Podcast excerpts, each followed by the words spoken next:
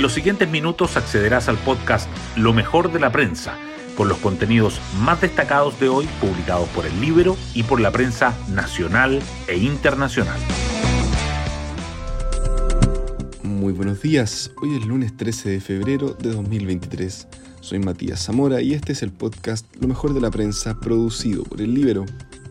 La canciller Antonio Rejola volvió ayer a sus funciones luego de una serie de críticas por seguir sus vacaciones durante los días más álgidos de la emergencia causada por los incendios en la zona centro-sur del país. Estuvimos trabajando todos los días, ellos, su equipo desde acá, yo desde mi lugar de vacaciones, sostuvo la ministra, para quien los reproches en su contra no tienen ningún asidero. Más allá de la evaluación que la opinión pública haga de Urrejola, lo cierto es que según la encuesta CADEM, 68% considera que el Ejecutivo no tomó las decisiones de forma oportuna para enfrentar los incendios. En cuanto al Consejo Constitucional, que es el otro tema que ocupa las páginas de la prensa nacional, solo 52% de los encuestados sabía que ya habían sido inscritos los candidatos. Hoy destacamos de la prensa. Incendios en combate bajan de 98 a 79, pero gobierno mantiene alertas por retornos de altas temperaturas. La baja en los termómetros y las precipitaciones en algunas zonas han permitido un mayor control de ciertos focos, pero aún no es posible dar la emergencia por controlada. El subsecretario del Interior, Manuel Monsalve, afirma que alrededor de 60 comunas seguirán con botón rojo.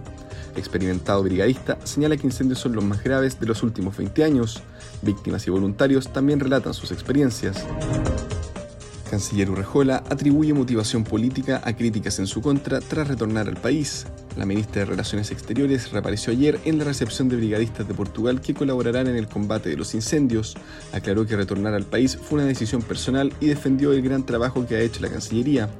Sobre los cuestionamientos por sus vacaciones en medio de la emergencia, aseguró que son críticas que tienen una intencionalidad política y que no tienen ningún asidero. Concejales y exalcaldes cuestionan discurso de Hassler en aniversario de Santiago. La edil comunista reiteró dicho sobre drama fundacional de la ciudad. Para los que habitaron por milenios estas tierras, significó el comienzo de un despojo y también habló del 11 de septiembre de 1973. Instalaron un modelo que hoy día está en plena discusión. Concejales la acusan de promover el odio y exalcaldes de aprovechar lo relevante del aniversario de Santiago para tener una carga ideológica. Alza de canasta básica de alimentos sigue más que duplicando la inflación. Según un estudio de Clapes UC, el costo de adquirir la cesta de productos esenciales superaría los 65 mil pesos en enero, lo que representaría un aumento mensual de entre 0,8 y 1,3%. La variación interanual se ubicaría entre 27,3 y 28%, una desaceleración con respecto a diciembre, pero más del doble que el alza de 12,3% que acumuló el índice de precios al consumidor en los últimos 12 meses. Dirigentes del Pacto Todo por Chile apuestan a que Alianza se proyecte para próximos comicios y a integrar al PS. El bloque DC, PPD y PR ya comienza a visualizar la elección municipal del 2024 y la parlamentaria de 2025. El timonel radical, Leonardo Cubillos, asegura que el gobierno está llamando a cultivar la confianza entre coaliciones expectativas económicas de empresa mejoran, pero crece preocupación por seguridad y escenario político.